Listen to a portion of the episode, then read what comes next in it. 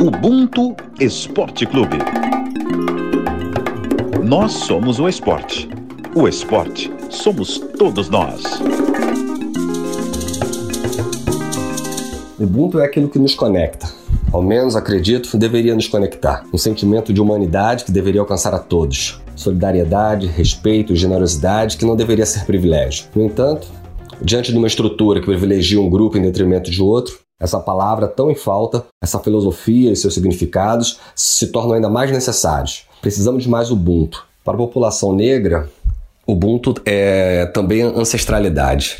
Né? É se conectar com o passado, é se conectar com aqueles que vieram antes e levar a eles todo esse respeito que, é merecido, né? É o reconhecimento da dor, mas também o reconhecimento da sua humanidade plena. Isso faz com que o Ubuntu na população negra tenha um sentido ainda mais amplo mas a gente precisa levar o Ubuntu para toda a humanidade. Fala galera, Ubuntu Esporte Clube na área. Essa definição de Ubuntu que vocês acabaram de escutar aí é do Ricardo Pinto, que é escritor, historiador e pesquisador do papel do negro né, na história do futebol brasileiro.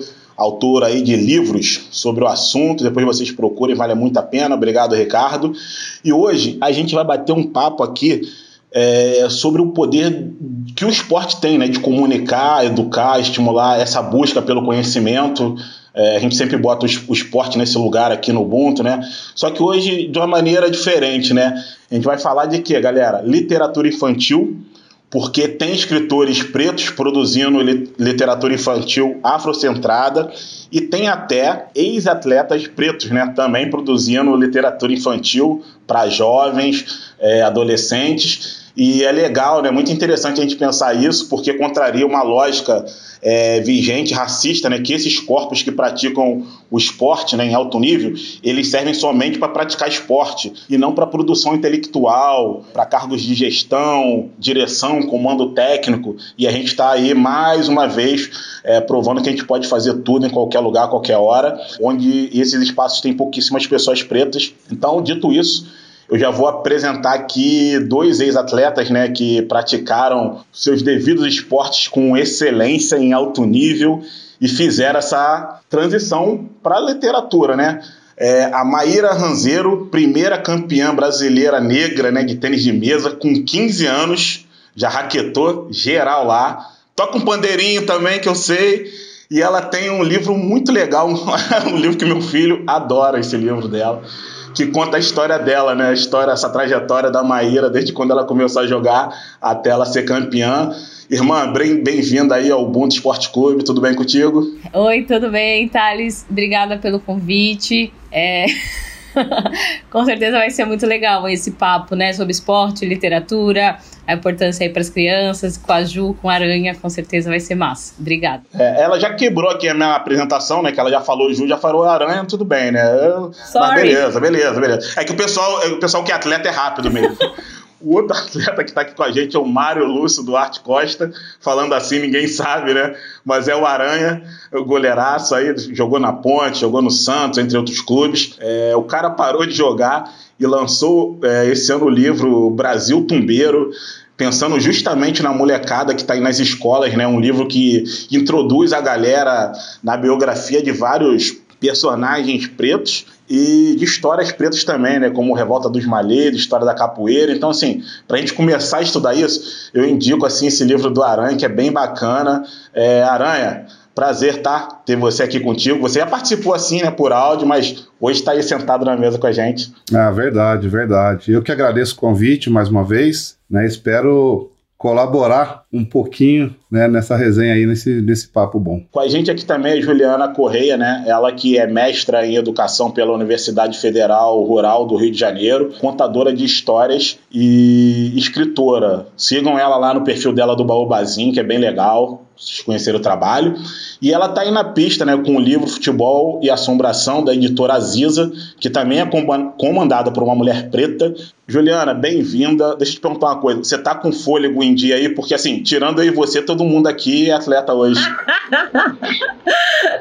E aí, beleza? Saudações. É uma honra estar aqui. Não tenho fôlego, não tenho a disposição que esses grandes atletas, mas muita vontade também de somar, de estar junto aí nessa, nessa luta que é nossa, né? Então, tamo junto. Já que você não é atleta, eu vou deixar você sair correndo na frente primeiro depois eles alcançam alcançam nós dois aí. Eu queria te perguntar assim, porque que, a questão assim do seu livro, né? Porque você, para quem te conhece, sabe que você tem é, um repertório legal, né? Assim de contação de, de histórias, né? Seu repertório é vasto é, nesse universo infantil.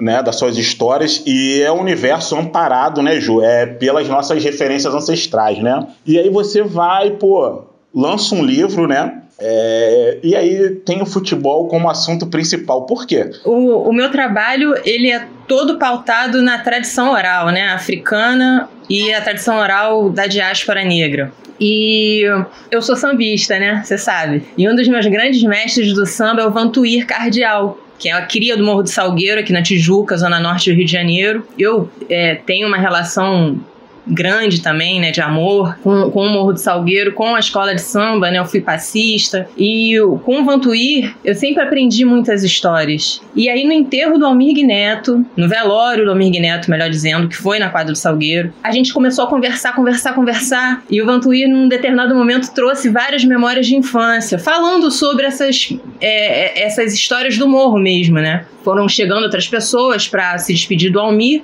e foram vindo as lembranças do, do, do Vantuí. O Vantuí parece um HD externo, assim, é muita história naquela cachola.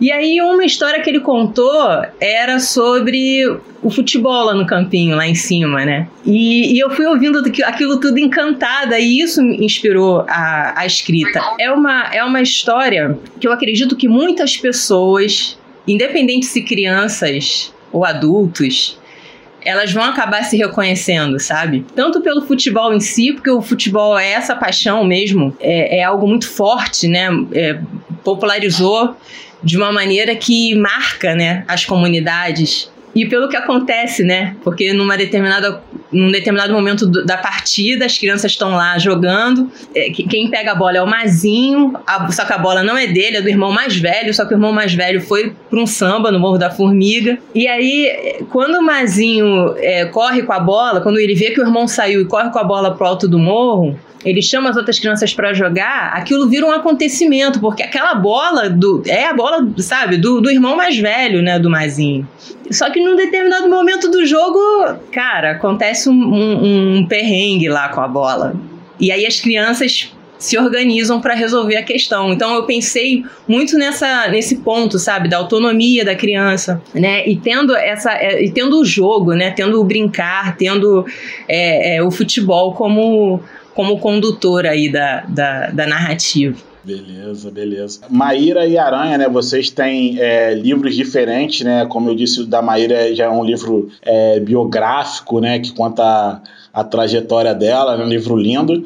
O Aranha tem esse livro histórico, né? E assim, é, vocês são dois ex-atletas que de destaque, né? No, no seu, nos seus esportes e que fizeram essa transição para a literatura e por que, que vocês resolveram mirar esse público infanto-juvenil? Eu gosto muito é, de crianças e eu sempre gostei muito de ler, de escrever. Eu sempre aprendi muito através dos livros, assim. Então eu já tinha um sonho é, de, escrever, de escrever um livro. tinha esse sonho, assim. Eu amo muito as palavras escritas e tal. E aí é, com, eu comecei a jogar tênis de mesa com 11 anos. E aí com 15 anos é, eu me tornei a primeira negra campeã de tênis de mesa do Brasil. Daí, daí fui da seleção oito anos, fui bicampeã latino-americana, enfim, viajei para vários países. E, mas assim, aí com 30 anos, é, eu fui de novo campeã brasileira, melhor do ano, e terminei como 2017 como primeira do ranking. E aí, com 30 anos, eu já tinha mais consciência também, né? E já comecei a ir no samba. já conheci também é, outros mundos, né? E aí eu, eu consegui entender o quanto era importante, assim, essa essa conquista mesmo, né? E o poder que tinha de, de inspirar muitas pessoas e tal. Então eu juntei, sabe, aquele sonho de escrever o livro e falei, vai ser esse é o momento e vai ser sobre o tênis de mesa, né? Sobre é, protagonismo negro, feminino e para as crianças, porque eu gosto muito das crianças e porque eu acho que se a gente coloca né, essas informações, esses novos, né, esses códigos importantes nas crianças, com certeza vão se tornar adultos com novas atitudes e tal, né? E também, normalmente, o meu livro, o livro infantil, enfim, os pais, né, leem com as crianças. Então, também vai mudando ali os pais, os adultos, né? Também vamos colocando protagonismo negro, feminino, esporte, sabe? Nos pais também através aí da leitura do livro infantil. Bom, no, no, meu caso já foi um pouco diferente, assim, porque eu desde os meus. Eu sou de 1980, então a minha adolescência inteira e, e foi nos anos 90, né? E para quem é um pouco mais velho sabe que os anos 90 foi o ano do era o ano do rap, era o ano do, do, do pagode na televisão, do samba na, nos, nos programas de televisão de maior audiência, né, de horário nobre. Então o rap vinha trazendo uma consciência muito grande, apontando as coisas, fazendo críticas, alertando, abrindo o olho do, do pessoal. E o pagode vinha mostrando que o negro é lindo, que ele, que ele é belo, que ele pode se apresentar bem em qualquer lugar, porque a gente não se via na TV muito, a gente vinha de uma época de um pessimismo racial muito grande. Né? E aí, de repente, você vê os negros na televisão de terno, sempre bem alinhados, uniforme, cantando, se apresentando bem ali. Então eu cresci nesse contexto. E eu sempre fui muito ligado nisso e sempre fui conhecendo histórias, adquirindo conhecimento. E mesmo depois que eu me tornei um jogador de futebol profissional, eu continuei adquirindo conhecimento, continuei lendo, conversando, né, ouvindo, e alguns episódios foram acontecendo no, nessa trajetória minha dentro do futebol. Porém, teve um episódio, por se tratar de duas grandes equipes, e era uma decisão de campeonato que passava para boa, parte do mundo, assim, tinha uma repercussão muito grande aquele jogo, e aconteceu um fato de injúria de, de racismo ali no estádio por muita gente, mais de 20 mil pessoas, e, teve uma repercussão grande, Porém, eu tinha um discurso diferente porque eu já tinha um conhecimento, não era uma coisa que eu desconhecia, que a gente costuma dizer que a ignorância às vezes é uma benção, né? A pessoa não sofre quando ela não conhece, quando ela não sabe, não entende, né? Então, assim, mas só que aconteceu com uma pessoa que entendia, que conhecia. Então, as minhas respostas diante das perguntas, que já não eram mais perguntas sobre futebol, foi a primeira oportunidade que eu tive de falar sobre outras coisas a não ser futebol, Conforme as perguntas vinham e as minhas respostas saíam, as pessoas começavam a ficar mais curiosas e querer saber um pouco mais dessa história, disso que eu estava falando. Por exemplo, é, eu lembro que logo depois eu dei uma entrevista para o Fantástico e eu disse que aquela história que a princesa Isabel, é, num belo dia, por misericórdia, libertou, libertou os escravos, acabou a escravidão, não foi bem assim. Muita gente veio me perguntar e muita gente ficou se questionando: como assim não foi a princesa Isabel que libertou os escravos? Mas é isso que eu aprendi na escola. Que ela assinou e fez parte disso, ok, mas a história não, não é só isso, não é só isso. E aí eu lembro que eu, eu sempre fui de lá para cá só fazendo entrevistas nesse, nesse aspecto, né? E as pessoas ficando curiosas e eu percebi que muita gente, que a maioria dos negros e do, do cidadão brasileiro não conhecia a sua própria história. E eu acreditando que uma mudança cultural vem dos jovens, das crianças, né? Porque os adultos já têm a sua mente fechada, formada, é um ou outro que a gente consegue resgatar eu falei, poxa, eu preciso deixar um registro, eu preciso fazer um material que alcance muitas crianças, muitos adolescentes, né? E aí veio a ideia de escrever o livro, totalmente escolar, montado uma equipe pra, profissional para isso, né?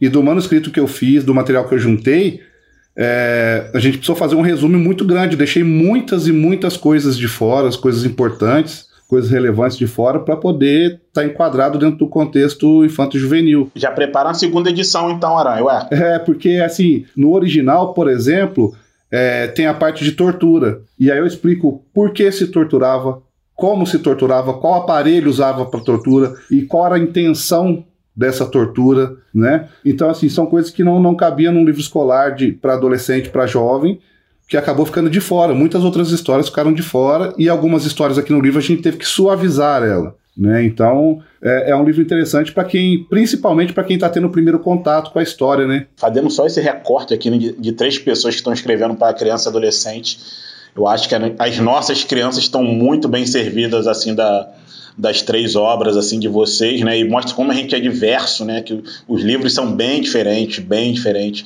e como a gente é múltiplo. E assim, o Aranha falando dessa questão do, do dos anos 90, né? Eu sou de 81, o Ju é por ali também, né? Não eu sou de 79, eu sou mais velha que vocês, me respeitem. 79, aí ó, um pouquinho mais para lá. É, enfim, então a gente cresceu assim mais ou menos com esse, esse, esse tipo de representação, né? E aí você falando que que, que, que eu, eu lembrando né, assim, da minha infância, que quando eu via essa questão do, do, do, do, esporte, né, a criança se identifica muito né, com essa questão do, do, do atleta. Né? Você vê que teve a Daiane, a Daiane gerou um boom de crianças né, que praticaram ginástica, e a Rebeca foi uma delas, né, e agora ela teve o melhor desempenho é, de, um, de um atleta né, na história, é, um atleta brasileiro, né? O melhor desempenho na história é dela, né? Que é um ouro e uma, pra, uma prata, né? Ninguém conseguiu. E quando eu era pequeno, justamente, cara, assim, o que eu via de pretos, né, assim, nesses espaços de poder era justamente no futebol e nas Olimpíadas, né? Quando eu via, pô, o Carl Lewis, quando eu vi o Lee For Chris ganhou medalha, Janete, é... essa, essa galera, né? É, e aí, assim, a gente pensa o quê, cara? Eu, eu quero saber se isso também faz sentido para vocês. Que isso significa que a gente tem um, um. Quando a criança pensa mira, vamos dizer assim, em ser atleta, tem essa questão da identificação, é que ela vê as pessoas pretas ali, mas tem uma, um pouco da problemática racista, que é também que ela vê aquilo ali como talvez a única possibilidade dela também ter uma ascensão financeira. A gente tem que lembrar que isso é importante, né? Também, né? É, isso faz sentido para vocês? O que vocês acham? Eu acho que tem sentido que você fala pensando especialmente esse recorte temporal, né? Esse período da nossa infância, da nossa adolescência, porque a gente entende também que há um projeto, né? Existe um projeto político que não é de agora, né? Quando, quando o Aranha menciona essa questão da Princesa Isabel, por exemplo, né? O que, que é esse estranhamento das pessoas quando ele traz à tona essa informação? É o, o reflexo de séculos, né? De uma afirmação de uma história única, uma história única que vai colocar sempre o, o, a pessoa negra, né? No lugar da subalternidade, no lugar da inferioridade, né? Não, não se explica que 95% do povo preto já era liberto quando há assinatura da Lei Áurea, né? Não se explica que houve o que norteou aquilo ali, o que orientou aquilo ali foi a, a pressão da Inglaterra, por exemplo, também, né? Que os quilombos, que os candomblés, que as irmandades, que a, as organizações negras eram muitas e já tinham se articulado por si só e se libertado, né? Então, essa mídia dos anos 80, né,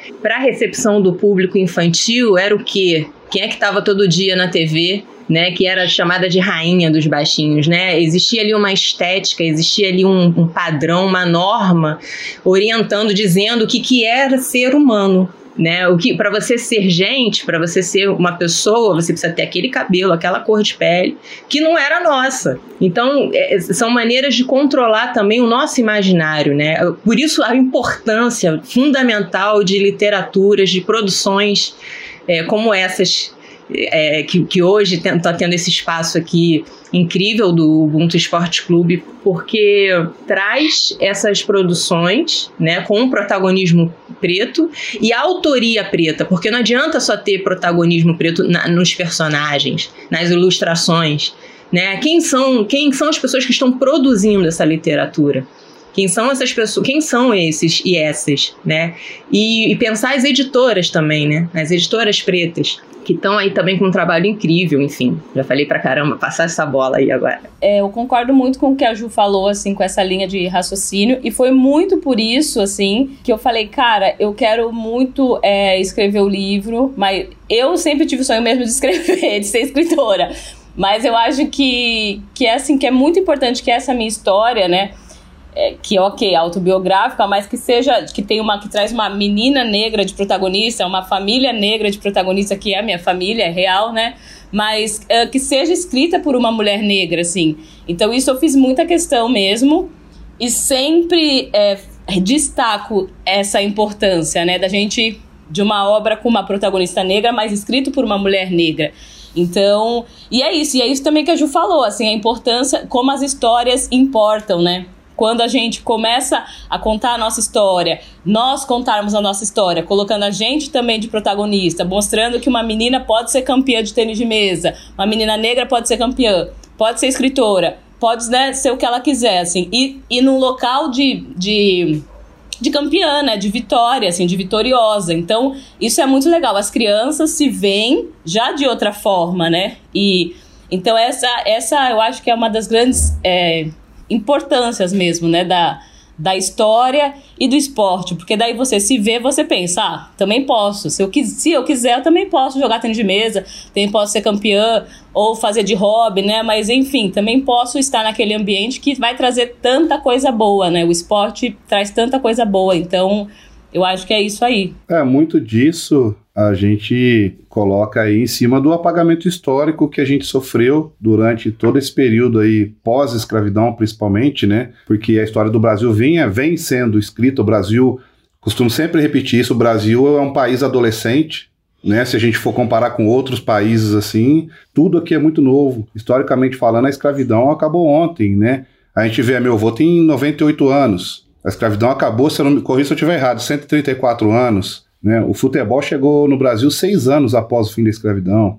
Então, a, a, nossa história é recente e mesmo assim foi um apagamento tão grande assim histórico que a gente não consegue se enxergar para trás, sabe? A gente não perdemos no pior momento que era para uma pessoa ser negra no Brasil, que era a época da escravidão. Nós tivemos médicos, engenheiros, advogados, escritores, poetas, é, tivemos de tudo, fazendeiros. E essa turma desapareceu da história. Por quê? Porque eram referências. E aí o que acontece em relação ao esporte é muito disso. É apagar as referências intelectuais e deixar o quê? É, é, como ponto forte o nosso físico, o nosso vigor, a mão de obra, né, o serviço braçal, tanto para a mulher na limpeza, na cozinha, quanto para o homem na, na obra, na, nas indústrias.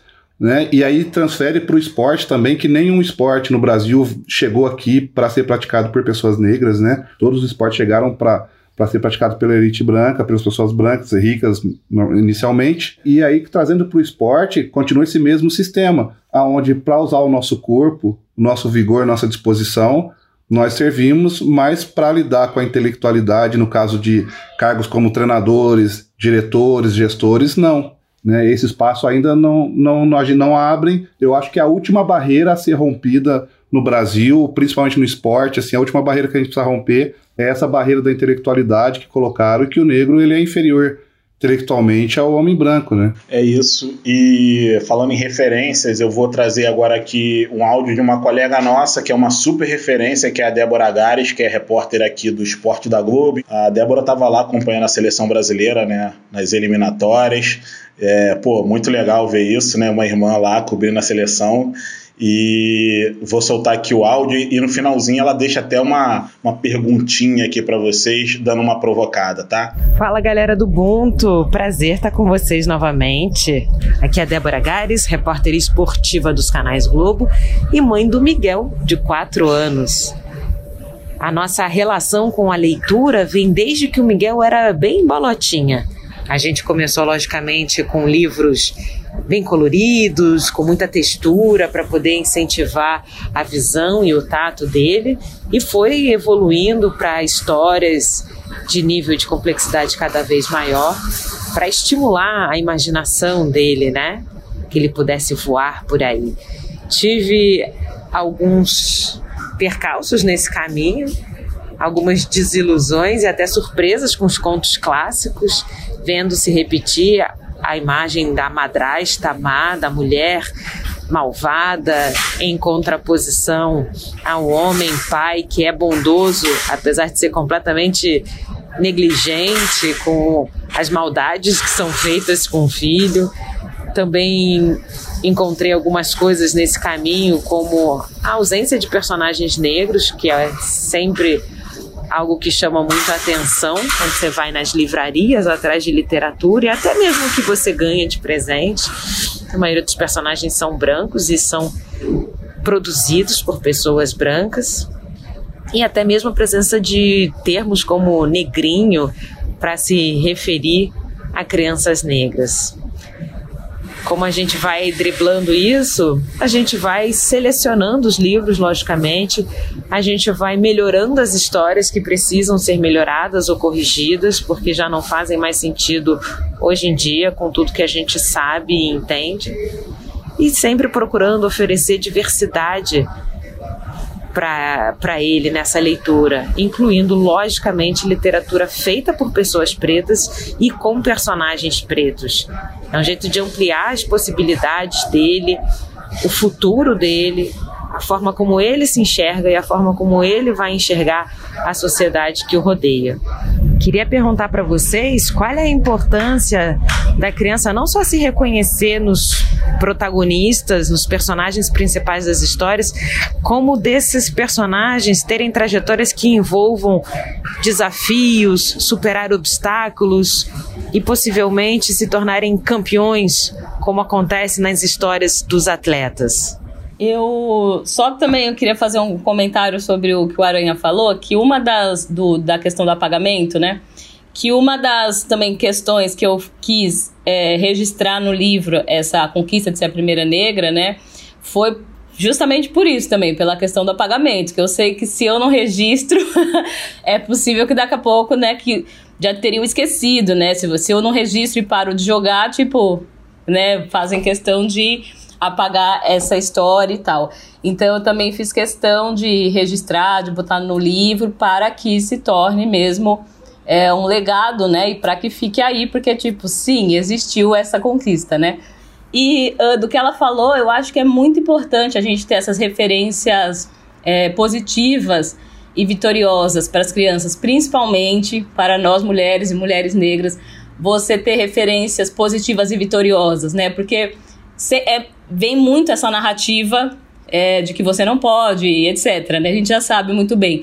Então, quando você começa a ter histórias que falam que você também pode ser campeã, você pode ser vitoriosa, você é linda, você sabe, que te estimulem para frente, é muito bom. Você vê, nossa, tá tudo bem, né? Eu também posso ser, sou incrível e tal, né? Então, acho que isso é totalmente necessário, essas narrativas, totalmente. Eu acredito que são importantes, são válidas, sim, mas eu ainda vou bater nessa tecla que o negro ele não quer ser taxado como negro. Não sei se vocês vão me entender bem. Ele não quer ser o escritor negro, o médico negro, é, o esportista negro. Porque quando a pessoa não é negra, quando ela é branca, ela é simplesmente médica. Ela é simplesmente o, o herói, né? o médico, o escritor, o professor. Não tem o escritor branco, o herói branco, o médico branco né? Aquele o atleta branco, é, ele é aquilo.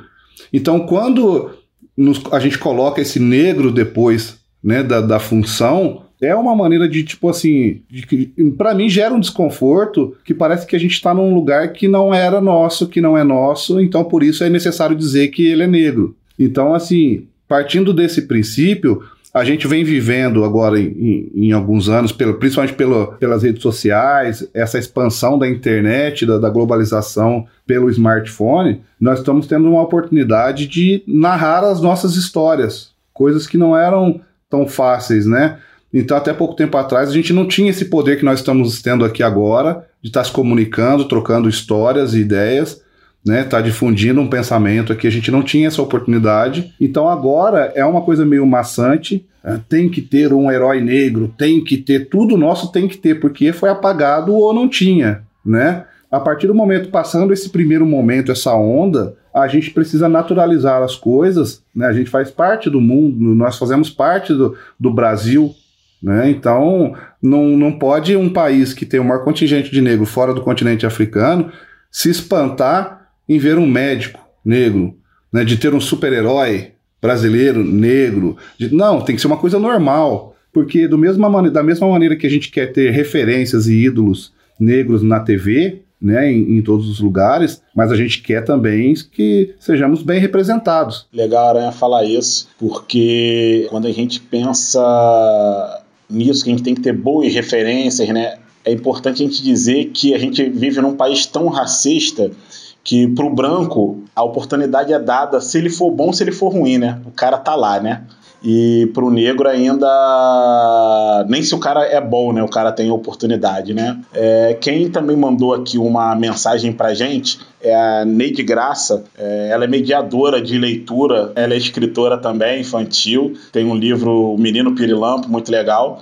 E ela mandou aqui também uma reflexão pra gente É, ela tem um projeto social aqui de mediação à leitura em Niterói muito legal. Vamos dar uma escutada aqui na Neide. Na minha prática de mediação de leitura, eu vejo no dia a dia que as histórias infantis, além do incentivo à leitura, elas ajudam sim na questão da autoestima das crianças e jovens, na medida em que eles podem se enxergar nos personagens e podem também se identificar com as situações apresentadas nas histórias. Falar com eles sobre essas situações ajudam muito na reflexão sobre o que acontece no mundo e na vida deles. E quando essas histórias trazem o esporte como tema, é um reforço a mais para que essa autoestima deles se transforme em autoconfiança. Nos esportes coletivos, por exemplo, o trabalho individual é muito importante para um resultado final. E aí, é, acreditar-se capaz pode fazer a grande diferença. Além disso, o esporte é também um tema que pode ajudar a destacar para os jovens e crianças a condição de pertencimento a um grupo e inclusão na sociedade. Eu acho que o que ela trouxe, que a Neide trouxe, é, dialoga muito com o que Débora trouxe também. É a construção desse imaginário, né, a autoestima, é, a importância do, do, do, do, esporte coletivo, né? Essa ideia é, da não competição, mas da união, né? De se, de se estar junto e de se é, praticar juntos. E eu, eu, tento, eu, eu tentei fazer muito isso no meu livro, né? Mostrar a vida em comunidade, assim. Como é que aquelas crianças se organizavam, como é que aquelas crianças se comportavam pensando nesse coletivo, sabe? Mas é, a partir da, eu tentei pensar a partir de uma perspectiva infantil também, né? Tentei escrever lembrando também um pouco da minha infância. E retomando o que Débora trouxe também, é, sobre os cânones né, literários, sobre os clássicos da literatura, do quanto é importante a gente estar atento também, né? É, parece que a gente é obrigado para o resto da vida a ter esses clássicos como os principais livros, as principais histórias da nossa vida. E, e acho que, é, na verdade, é, é, cada vez mais importante. Na verdade, eu, eu me permito a refletir, né? Que cada vez é mais importante que a gente retome as nossas próprias histórias, né? As histórias dos nossos ancestrais. E aí eu não, eu não tô. Eu, eu, tô me referindo às histórias de luta, mas também estou me referindo aos mitos que na sociedade, para as sociedades ocidentais, tem a ver com mentira, tem, tem a ver com, com invenção, né? Mas que para as sociedades tradicionais africanas são fundantes, tem a ver com o início da própria criação do mundo, né?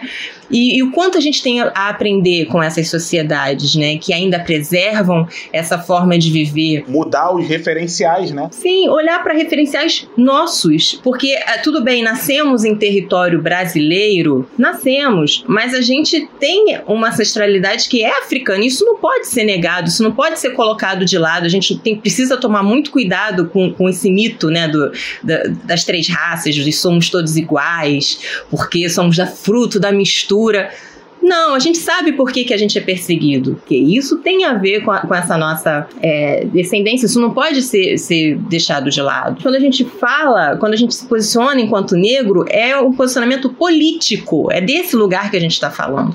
E, e isso faz toda a diferença. E aí pensar os referenciais, pensar as origens dessas histórias, onde eu estou buscando as referências para as minhas crianças tem a ver com essa disputa mesmo de narrativa, né? Com a quebra dessa história dita oficial, essa história única, que vai manter, como a Aranha trouxe, a Princesa Isabel como a tal, como a, a, redentora, enquanto a gente sabe que não, não foi assim, né? São questões assim para a gente refletir e para a gente não esquecer. É clássico da literatura, mas quem definiu? Quem define quem são os clássicos? Quem define quem são os cânones? E por quê? Professor doutor Renato Nogueiro, filósofo, né, ele faz, ele tem um artigo em que ele discute um pouco, ele parte do Quiricu e do Pinóquio para refletir infância né, nas suas respectivas sociedades, né? E aí falando de forma aqui muito superficial, eu acho muito interessante quando ele traz o Pinóquio como a representação do que é a infância para o Ocidente, né? Um, um boneco de madeira que precisa ir para a escola para ser alguém, enquanto o Quiricu que é inspirado num conto da tradição oral Olof, né? O Olof, um, um povo que vive na região do Senegal. O Kirikou é aquela criança que já nasce andando e falando. E que pequenininha salva a aldeia onde ele vive de diversos de, de, diversos perigos, diversas questões, né? Eu acho muito interessante quando, quando o Renato traz essa, essas, essas reflexões e mostra pra gente, né? as narrativas e de onde elas vêm para a gente pensar, caramba, e é isso mesmo, né? A gente olha para uma criança e pergunta o que você vai ser quando crescer. Ela não vai ser quando crescer, ela já é, ela já existe ela já está ali produzindo cultura também, né? Eu achei perfeito o que a Ju falou. é, ela tocou em, em, dois pontos muito interessantes na fala, né, na fala dela. E ela falou sobre esporte, ela tentou fazer uma relação com esporte, né? Sobre as influências, sobre lideranças e, e uma coisa que eu costumo dizer da importância que o, que o futebol traz né? Porque as maiores referências no esporte hoje, de, de maneira geral, assim, são do, do futebol. E você vê a, a, o tamanho da influência que esses jogadores têm, é, eles conseguem influenciar crianças ou pais, né? As crianças a pedirem aos pais, os pais a comprar uma chuteira que custa dois salários mínimos. Algumas mais, outras né, 800 reais. São chuteiras muito caras, que não vai trazer nenhum tipo de resultado além daquilo que do talento que ele já tem. Então, assim, se você tem esse tipo de influência, imagina um, uma influência mais positiva, né? No questão de, de estudo, né? de preparação como ser humano. Eu acho que muitas vezes as marcas, é claro que é, o mundo gira em torno disso, né? Tem a questão financeira, mas as marcas estão preocupadas em utilizar esses grandes nomes, esses ídolos, para trazer um retorno financeiro. Mas a nossa população, né, o, o nosso governo, o, as nossas federações, os clubes podem também utilizar esses mesmos ídolos para trazer um outro tipo de retorno também que não seja só o financeiro. Né? A gente está no, no, mesmo globo aqui, no mesmo, na mesma situação, no mesmo cenário brasileiro aqui, que não está legal para ninguém, assim, né? É geral a reclamação, mas é aquele a gente sempre fica esperando a mudança vindo do outro, né? Eu acho que é muito importante que a gente, num futuro próximo, com toda essa informação jogada nas redes sociais, que mesmo que você não queira ter acesso a certas informações, você acaba tendo ali numa propaganda ou, ou passando ali na sua rede social. Eu acredito que a gente vai ter em pouco tempo mais atletas capacitados, com boas ideias, produzindo material bom, conteúdo bom, escrevendo livros ou fazendo outro tipo de coisas, como os atletas americanos fazem principalmente que eles se aposentam, eles, eles são atletas, eles são atores, eles são, horas são cantores, você não sabe se o cara é cantor, se ele é ator, se ele, se ele é atleta. Então, assim, porque existe um preparo além do, daquilo, né? É o que eu, eu sempre, eu faço muita, muita live, muita palestra com, com escolas, com universidades, assim, eu sempre digo para eles, correr atrás do sonho é maravilhoso, tem que correr atrás do seu sonho o máximo que der, mas tem que ter um plano B, o plano B tem que estar paralelo à sua, à sua luta, à sua busca pelo sonho. Porque se você não conseguir realizar esse sonho, você não está desamparado. Entende? Então, assim, como lá nos Estados Unidos eles estão um pouco à nossa frente nessa questão do estudo, a gente, desde criança, todos nós aqui vemos nos filmes americanos é, falando que o capitão do time não vai poder participar do campeonato porque não está bem com as notas, umas coisas assim. A gente vê muito isso em filme. Né? Então, você vê a relação que já tem lá atrás, né? Então no Brasil precisa ter isso, até para abrir os horizontes, né? Do cara ser um atleta, mas também ser um médico, ser um advogado, ser um, um ator, ou estar na produção de, né, de algum material bom. É isso, galera. É, tô aqui, né, pensando sobre palavra, as palavras, né, dos três. E, enfim, a gente está caminhando para o final, mas antes vamos ouvir a vinheta aí da Lista Negra. Lista Negra. Eu separei aqui, confesso que a Juliana me ajudou, tá, gente? Juliana Correia me ajudou aqui nessa lista de editoras que publicam é, livros infantis de histórias pretas. Editora Aziza, Oriqui, Editora Masa, Editora Malê, Erejinga também. E deixar aqui também, né? De novo, vou ressaltar aqui, vou falar em ordem alfabética, tá? Brasil Tumbeiro, do Mário Aranha, Maíra, Alegre Campeã, da Maíra Ranzeiro. E Futebol e Assombração, que eu recebi hoje, da Juliana Correia, da editora Aziza. E ainda botei mais um aqui na lista que eu acho que vale, é o Racismo Explicado aos Meus Filhos, do Ney Lopes. Modéstia à parte, o meu tá autografado. Vocês que lutem para o Ney autografar o de vocês também. Galera, foi ótimo, tá? Essa resenha aqui com vocês. Juliana, Aranha, Maíra, a musiquinha aí da vinheta subindo. E é isso, galera. Leiam Pessoas Pretas, histórias produzidas por pessoas pretas, porque tem muita de muita qualidade. Até!